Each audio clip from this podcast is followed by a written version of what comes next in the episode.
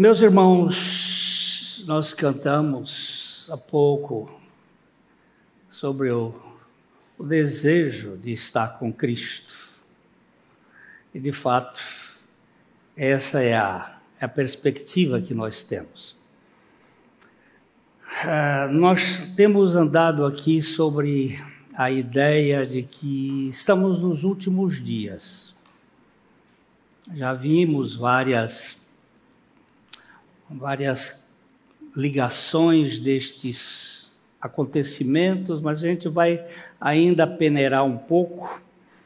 O texto que está sendo colocado é a cultura da serpente na igreja, o linguajar que nós temos falado, a maneira como temos agido, segundo Paulo escrevendo a Timóteo na sua segunda epístola, no capítulo 3, a partir do versículo 1, ele vai falar dos últimos tempos.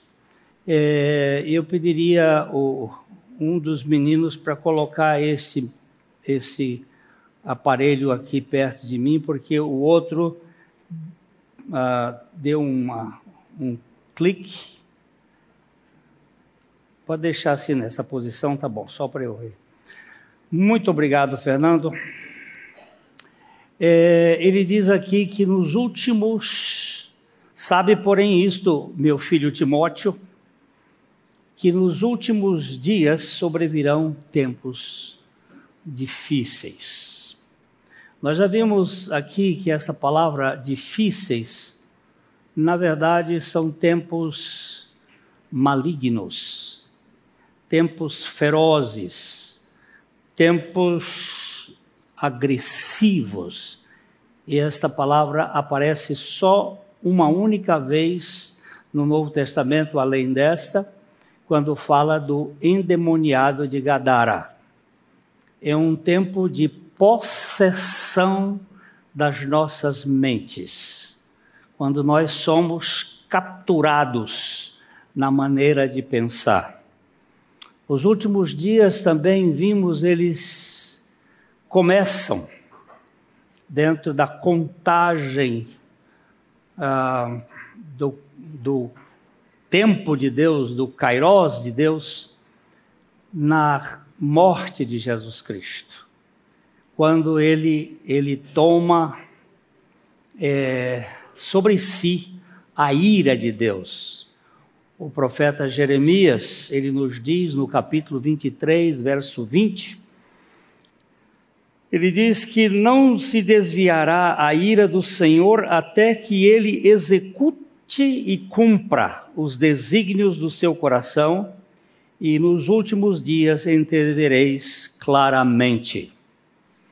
Ah, houve aquele dia quando o cordeiro assumiu o pecado do mundo e ele recebeu a ira de Deus sobre ele, a ira que cairia sobre nós.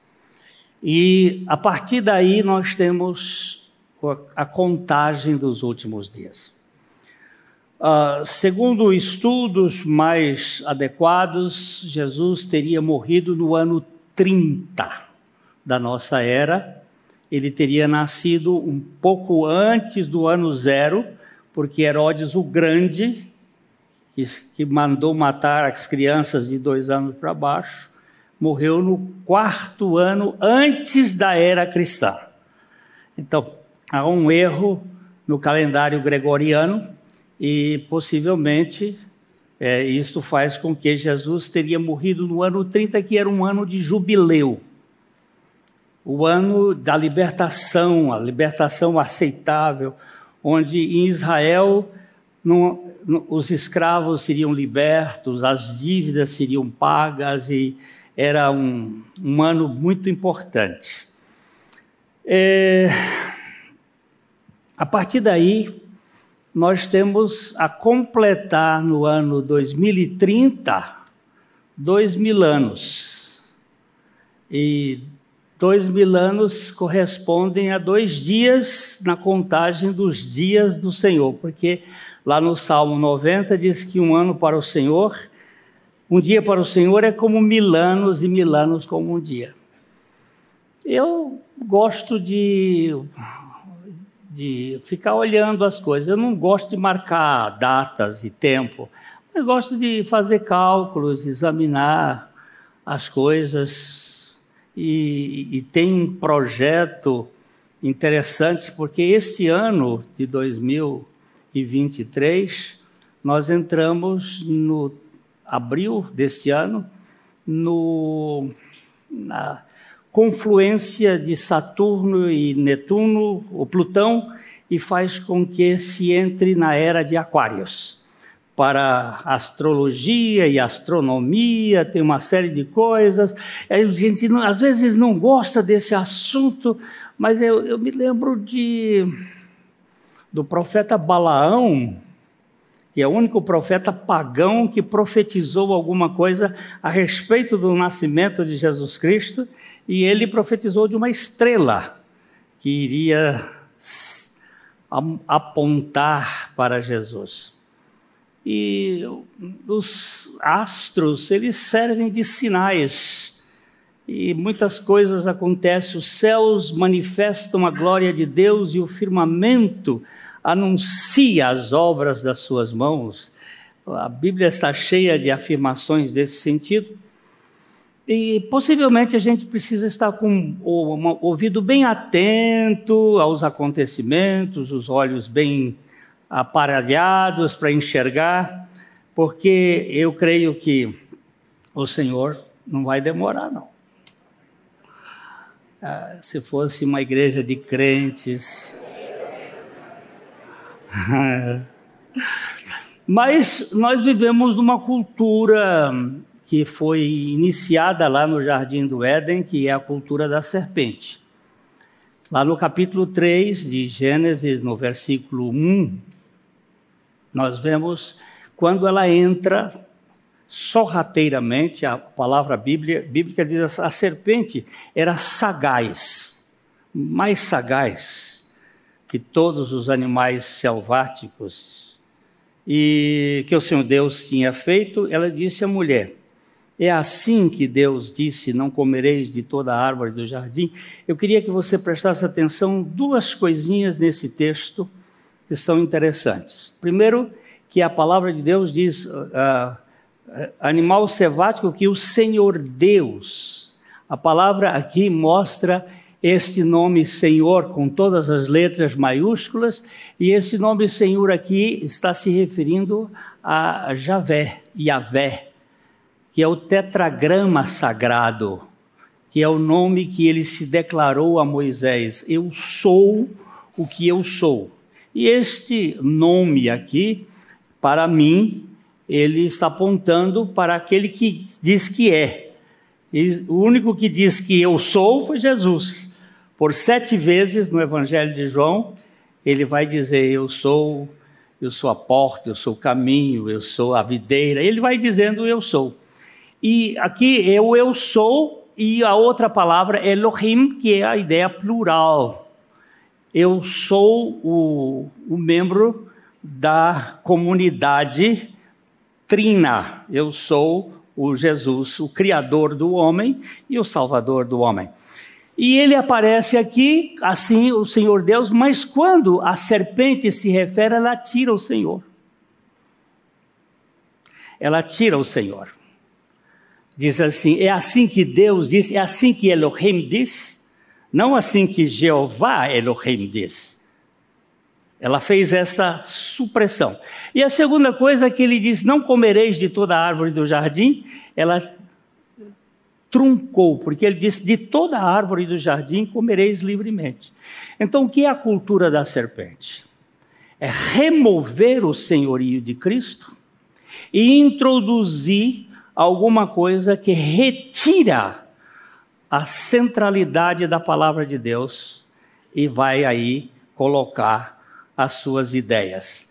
Você vai verificar que logo em seguida, só para entender aqui, o versículo seguinte, é, Respondeu-lhe a mulher: Do fruto da árvore, o fruto das árvores do jardim, podemos comer livremente, porque foi isso que o Senhor. Não, podemos comer, ela tirou livremente. Ele diz que era para comer livremente. Quando a cultura da serpente entra, ela começa a roubar a palavra de Deus porque ela ataca o lugar de certeza. O lugar de certeza para nós é a palavra de Deus. Os céus e a terra passam, mas a palavra do Senhor não passa. Esse é o lugar de firmeza. Ele rouba a palavra de Deus e aí a cultura entra, porque ele disse assim: ó, de toda árvore do jardim comerás livremente. A mulher diz assim: de toda árvore poder, ah, ah, responderam: do fruto das árvores do jardim podemos comer. E aí ela vai dizer no seguinte assim: mas do fruto da árvore que está no meio do jardim, ah, disse Deus, ela tirou o Senhor Deus. Quando a serpente tirou o Senhor Deus, ela também tirou. Entende? A cultura da serpente tira Jesus do centro. Porque a briga da serpente não é contra Deus, é contra Jesus. Você crê que há um só Deus? Faz bem. Porque até os demônios creem e tremem. Mas se você puser Jesus na história, desmancha prazer. Eu me lembro que há alguns anos o, o meu irmão estava indo para a Europa e, e, e, ele estava no aeroporto e, e eu fui lá para fazer a despedida dele, que ia, ia viajar com a esposa. E tinha um grupo de homens. Quando ele chegou, ô oh, pastor Glênio e papai, aquela coisa e tal. E, foi bom nós estávamos aqui falando de Deus. Eu digo, pois é, quando a gente fala de Deus é muito bom, especialmente quando a gente fala de Jesus, que é o Filho de Deus que veio. Sumiu todo mundo. Porque Ele é o espalha brasa do mundo e o acolhe os falidos para Ele.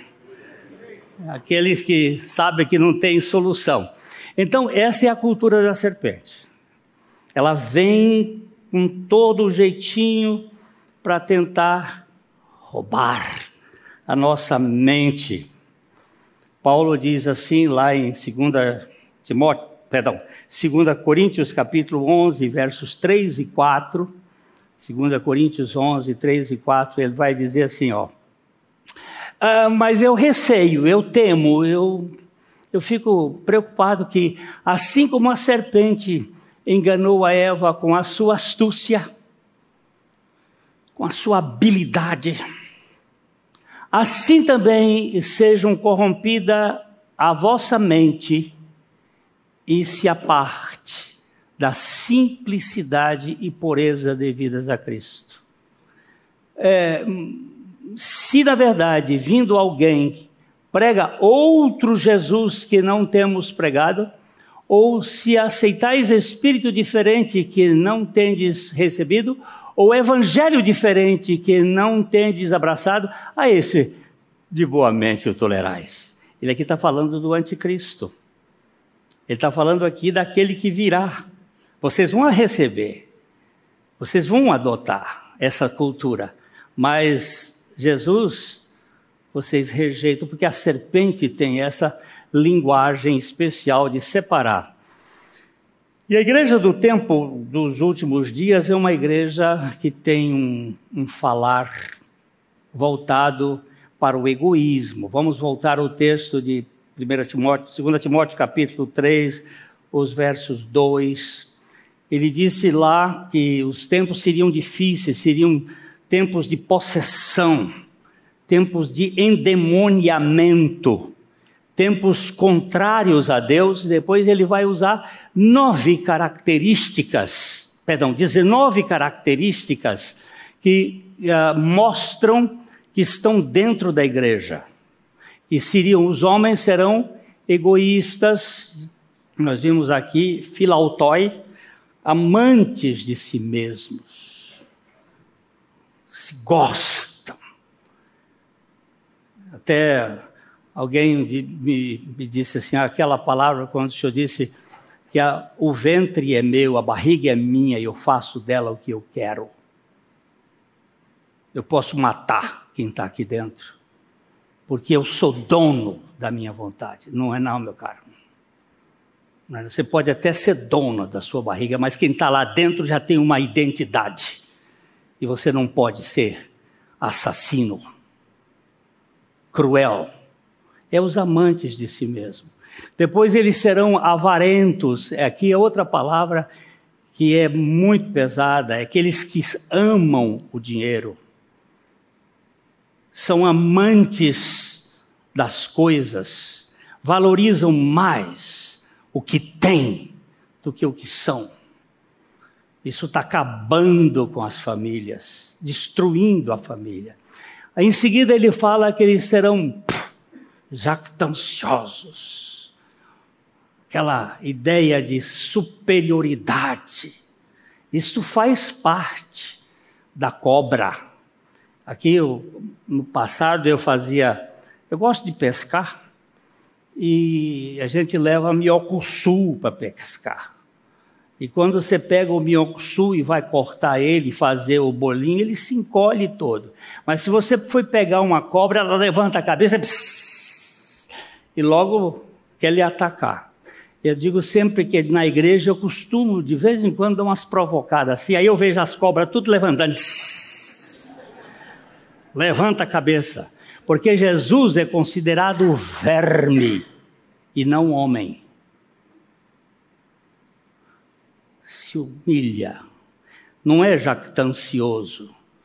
A outra palavra que aqui arrogantes, não fazem contratos, não fazem acordos.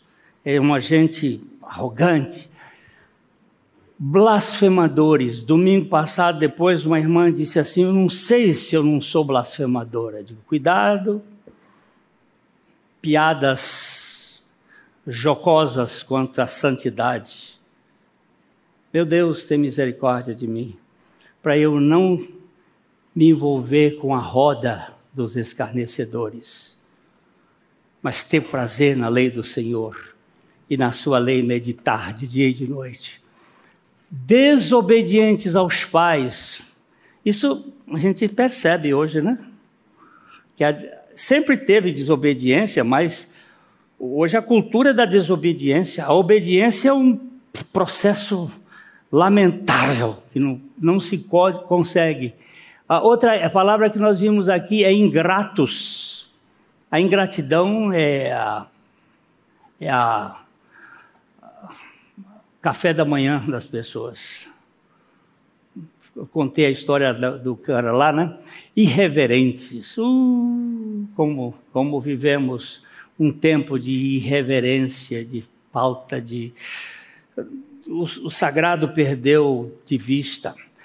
Continuando, ele vai dizendo assim: desafeiçoados. É aqui uma palavra que deu abraço, que deu toque, que deu cuidado. É o verbo usado, aqui a palavra ela é, ela é tirada de storge, que é storge é o amor de mãe, de pai. A afetividade foi embora, foi para o brejo. Nós não temos hoje nem pais que sejam afetivos. Ontem eu recebi um, uma palavra do Dr. Paulo Pacheco, psicólogo lá de Minas Gerais. Até mandei para Rô, e derrou. Ela está lá no fundo, ela, ela concordou. É um mundo que nós estamos vivendo uma loucura. Esse homem é, é uma das vozes que quebra o paradigma da falta de relacionamento, as mudanças que estão sendo propostas para o sexo com hormônios e com operações. Ele disse: depois essa gente vem para os consultórios sem vida, sem possibilidade de procriação, totalmente arruinados e vão me dizer que isso é liberdade. Não é, meu irmão. Nós estamos numa fase é, é, da, é, das, dos desafeição implacáveis. A gente não tem, não tem caminhar, não, não, é, casamento é bom enquanto dura. E dura tão pouco eu tenho um, um sobrinho lá em Brasília que o, a, a sobrinho, o sobrinho dele casou com uma moça muito rica e o casamento foi no Copacabana Palace. O avô gastou 5 milhões de reais no casamento. Uma festona. E meu sobrinho disse, é, tio, é, o casamento foi em dezembro de 19, 20, dezembro de 20, em outubro já tinha acabado. Não deu tempo de eu pagar o presente que eu fiz em 12 meses. Comprei um presente caro, porque coisas assim, em 12 meses e não deu tempo de pagar, o casamento acabou. Essa coisa diluída, fumaça, não tem durabilidade. Depois ele vai dizer que eles são caluniadores, é o fake news. Tudo é, é, é, é calúnia, é coisa sem domínio de si. Oh, meu pai, um, é um povo. Não sabe esperar, não tem é tudo nervoso. É cruéis, hum, essa crueldade inimigos do bem. Eu vou depois, mais para frente, tocar mais nisso aqui. Vamos só caminhar um pouco aqui, porque eu preciso. Traidores, atrevidos, enfatuados, mais amigos dos prazeres do que amigos de Deus. Gente, isso, isso está claro, não está? Não está claro? uh, entre, eu até brinquei assim, entre um churrasco e uma reunião de oração, para onde é que nós vamos? Churrasco. Queremos coisas que nós perdemos aquele gosto do prazer de Deus, de ter comunhão com Deus. É, essa é a cultura da serpente. E mais só para terminar, tendo forma de piedade, negando-lhe, entretanto, o poder. Foge dessa turma, cai fora. Agora, nós dissemos isso entrou vagarosamente, foi, foi caminhando. Nós já vemos, nós já vemos isto assim no início, lá no jardim do Éden, logo que saiu do Éden, os nossos pais, ali no capítulo 4 de Gênesis, os versos 1 e 2, no tem um, um, uma coisinha que mostra como é que começou a coisa. Diz assim: coabitou o homem, Adão, com Eva, sua mulher, e esta concebeu e deu à luz a Caim. Então disse: adquiri um varão com auxílio do Senhor. Essa, isso aqui é, é, é, é bem interessante ela teve uma relação, foi posto esperma nela, ela concebeu, mas ela não disse que foi Deus que fez. Ela disse: Eu adquiri, eu passei a ter uma possessão, que é essa palavra adquirir, com o auxílio, com a ajuda do Senhor. Eu sou a personagem principal e o Senhor ele é o coadjuvante. Você vê, todas as vezes que nós entramos nessa cultura, Deus te ajude, nós estamos em perigo. Deus te acompanhe, meu irmão. Não, não, não, não, não, não. Eu não quero Deus me acompanhar, não. Eu quero Deus me guiando. Deus te guie, meu irmão. Ah, e eu vou. Porque isto é o conceito do humanismo. Agora você vai ver o versículo seguinte, que ele diz assim: E deu a luz a Abel, seu irmão. Abel foi pastor de ovelhas, Caim lavrador. Aqui nós temos exatamente as duas culturas. Abel é uma dádiva, é um dom, é uma bênção, é graça.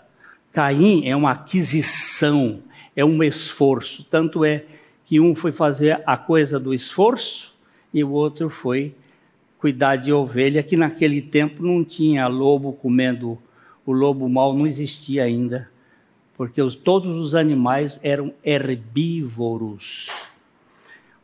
Mas essa cultura ela cresce por dois, dois mil anos e lá no final a gente encontra o casamento dela.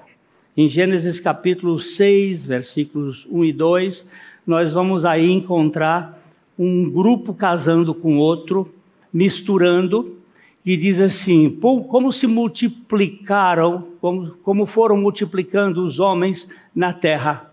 E lhe nasceram filhas, vendo os filhos de Deus que as filhas dos homens eram formosas, tomaram para si mulheres as que entre todas mais lhe agradaram.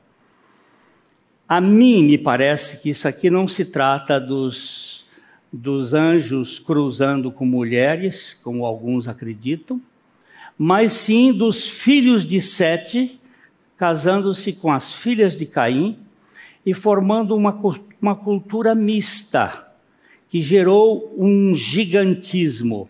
E a palavra Gibor, ou Givor, que aparece ali, significa potentes, pessoas super, donas de si, cheias de poder. Aquilo que a serpente havia dito, como Deus sereis, isto entrou e começa a prosperar dentro da raça. Por causa disso, Deus resolve acabar com a terra, com aquela cultura. Mas ela passa para frente. Seria interessante que a gente fizesse um curso de 100 horas sobre isso, mas não vai dar, a gente tem que resumir. É, eu, vou, eu vou pegar um dos textos que eu considero chave, que é Gênesis 10, 10. Depois do dilúvio, tem uma família que é a família de Cã, ou Cão, que tem um filho, é o sexto filho, que não entra na genealogia, ele aparece fora da genealogia, porque Cã teve cinco, Cuxi teve cinco filhos, e, e esse filho que aparece, ele sai como que de um relacionamento que não se sabe explicar. Ele chama-se Nimrod. E esse Nimrod, ele é o, o pai de um projeto, que aparece aqui dizendo, vamos para o verso 9 primeiro, é, foi valente caçador. Essa palavra, valente caçador, diante do Senhor, daí dizer-se como Nimrod poderoso. Essa é a palavra que aparece lá atrás e só aparece aqui, que é Gevor, e que dá origem aos termos Messias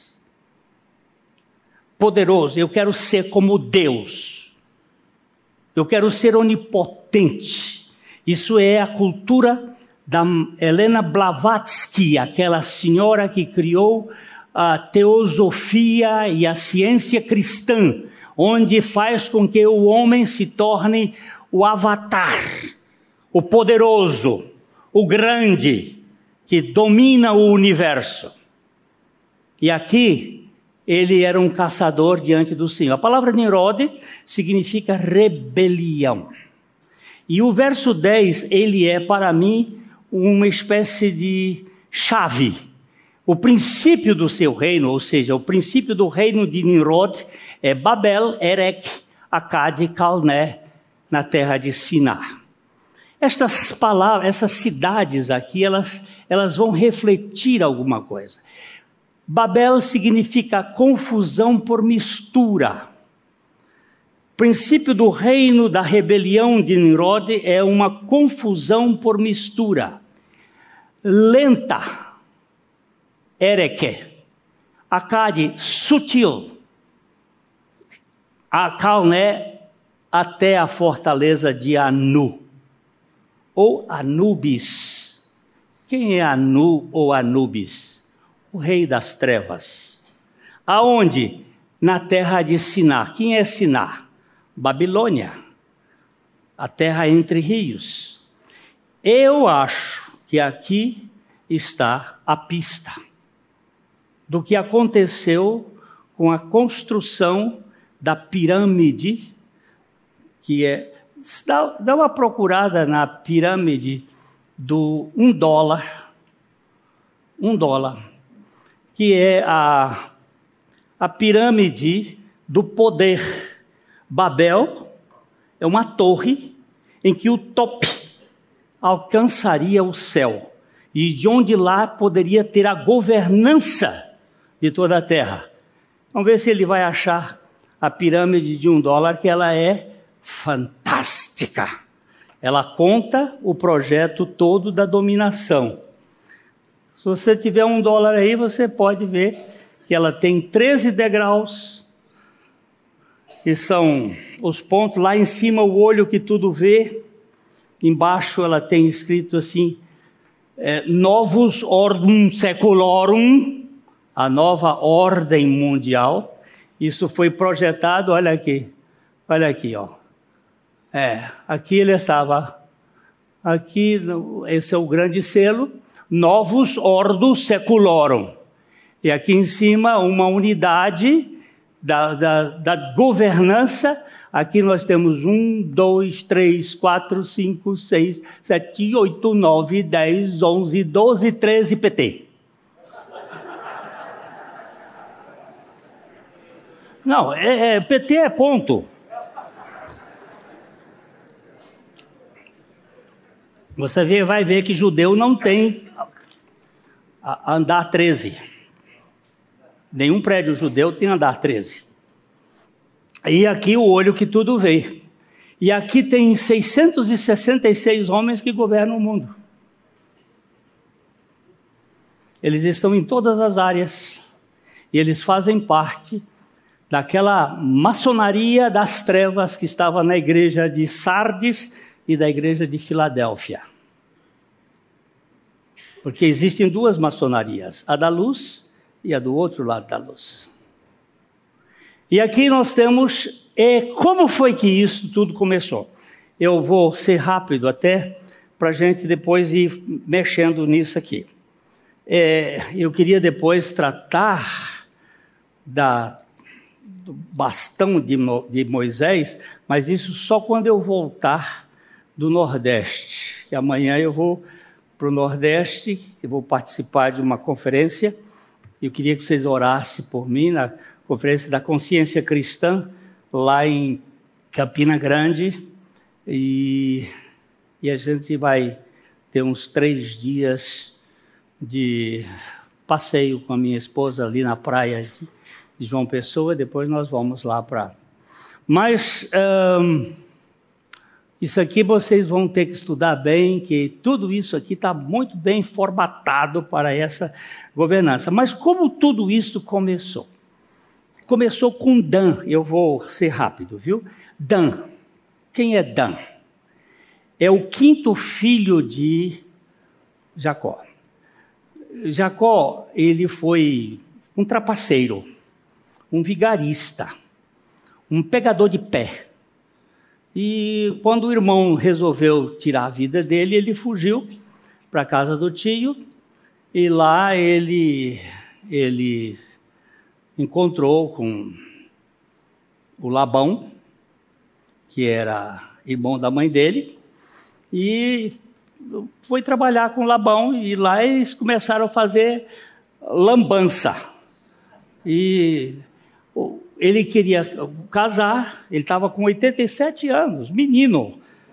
E, e ele precisava casar, e o, o, o, sogro disse: Olha, eu te dou uma das minhas filhas. E ele gostou da Raquel. Essa daqui tá. Aí ele foi e disse: Tá bom. E fizeram uma festa. Você vai trabalhar sete anos para mim por causa da Raquel. Fez a festa. Na noite de núpcias, eu, Labão, que era também mais safado do que o, que o Jacó, passou ele para trás e, e, deu a Lia, que era uma moça que tinha os olhos baços. Eu não sei o que significa isso, mas devia ser vesga ou alguma coisa assim, não, era tão agradável. Quando ele de manhã viu que tirou a, a, o véu, ele ficou bravo e e aí o Labão diz: aqui na nossa terra não se faz isso, casar a segunda antes de casar a primeira. Você fica com a primeira e mais sete anos trabalha pela segunda. E ele começou a trabalhar com a primeira e com a segunda, mas a segunda não tinha filhos, era estéreo. E a primeira deu um filho, dois filhos, e mulher que não tem filho lá naquele tempo era uma coisa, uma tragédia. E no quarto filho que ela deu, que foi o Judá, e a gente precisa depois estudar por que, que ele é o quarto e por que, que foi que esse foi o primogênito. Aí ela, a Raquel começou, eu não tenho filho, você me dá um filho, você tem que me dar um filho. E ele disse, por acaso eu sou Deus? Deus que secou o seu útero e eu não tenho nada a ver com isso. E ela fica dizendo, então toma Bila. A Bila era a ajudante dela lá. E naquele tempo existia esse negócio. Quando a ajudante dava, foi o caso da, da Vem Cagar e, e deu aquele filho. E agora veio Bila e a coisa era ciúme. E esse cara recebeu o nome de Dan e Dan significa juiz. E eu quero deixar com vocês a pesquisa. O mundo no final vai ser governado por juízes.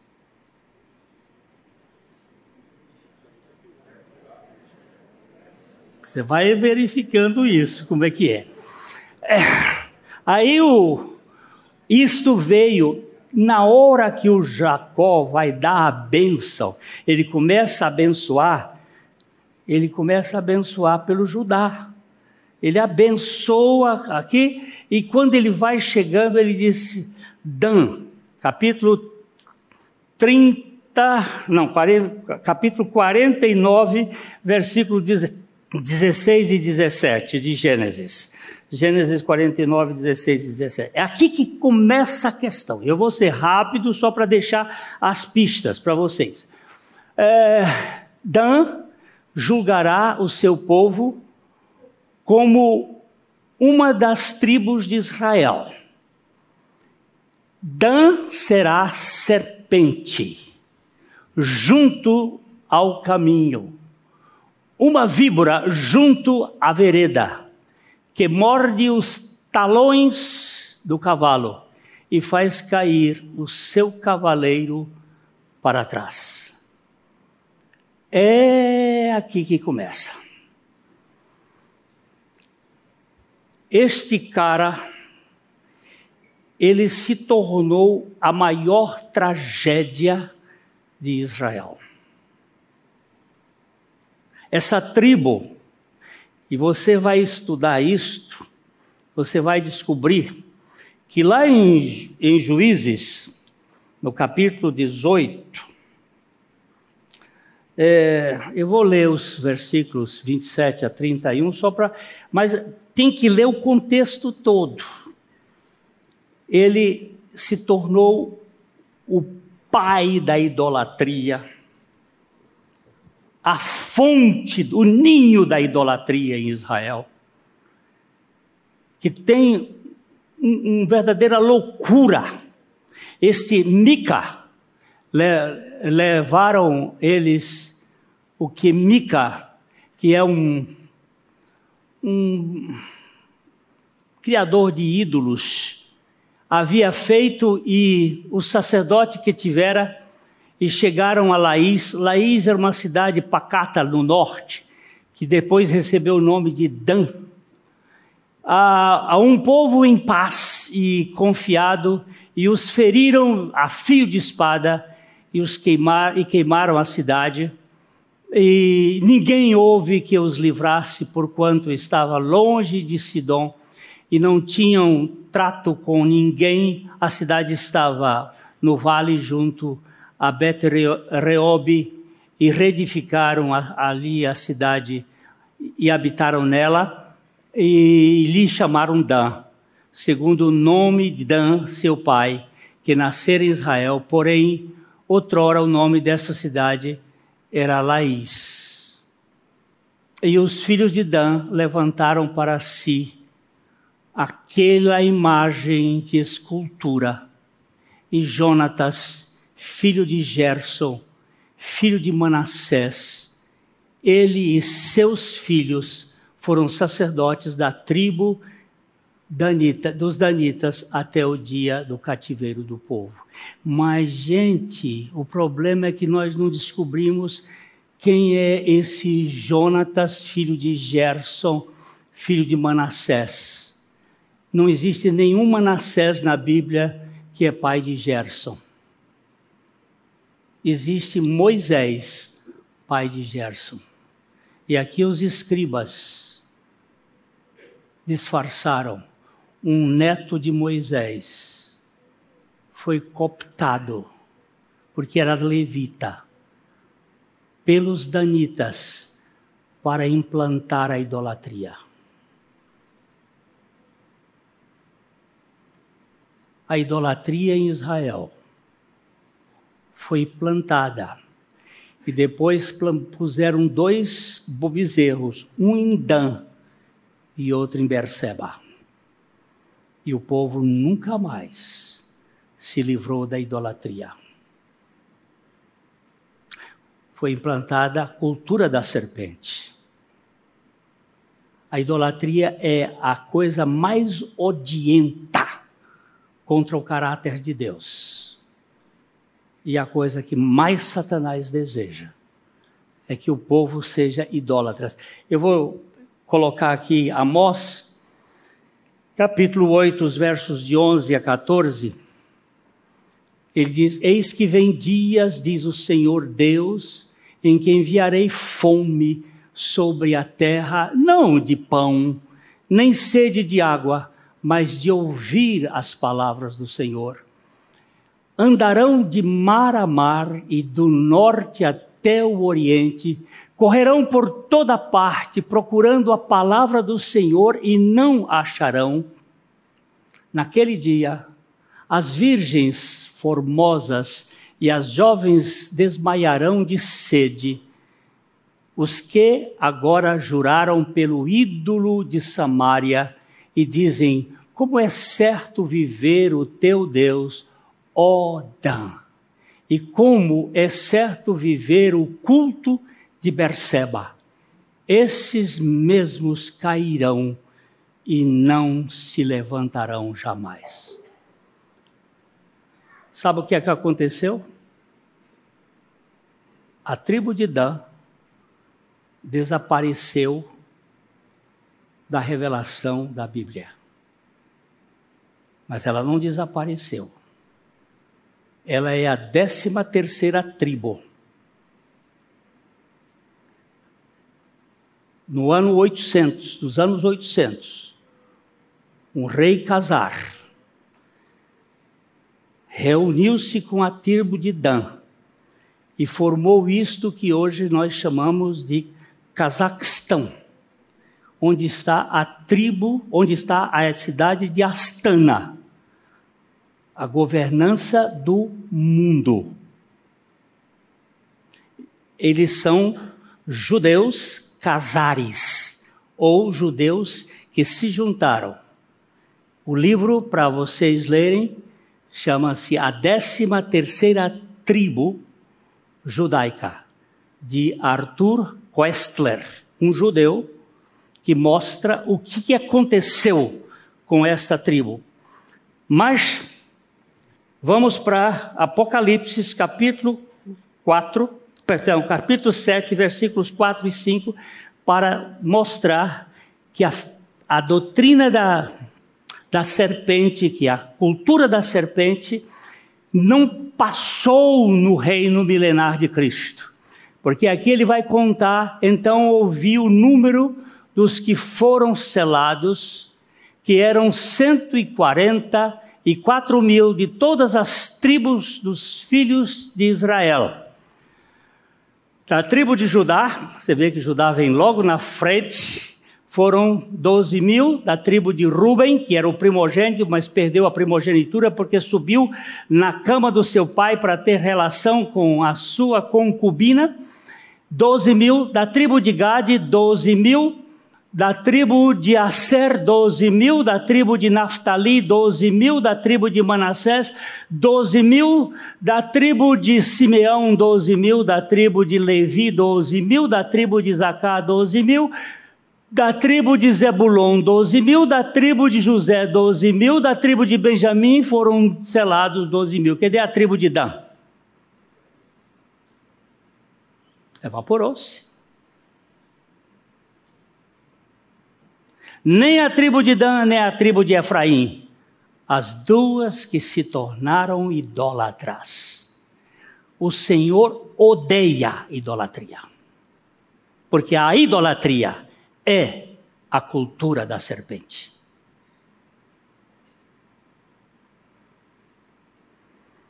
O que, que nós vamos fazer? Vocês me esperem que no próximo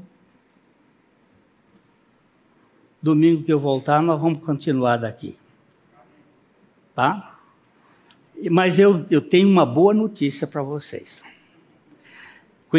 Eu vou trabalhar isso aqui, porque quando Moisés, quando Moisés foi lá para o deserto, e que ele ficou 40 anos lá no deserto, ele, ele não sobrou, só sobrou um cajado e as sandálias. Do Egito só ficaram as sandálias.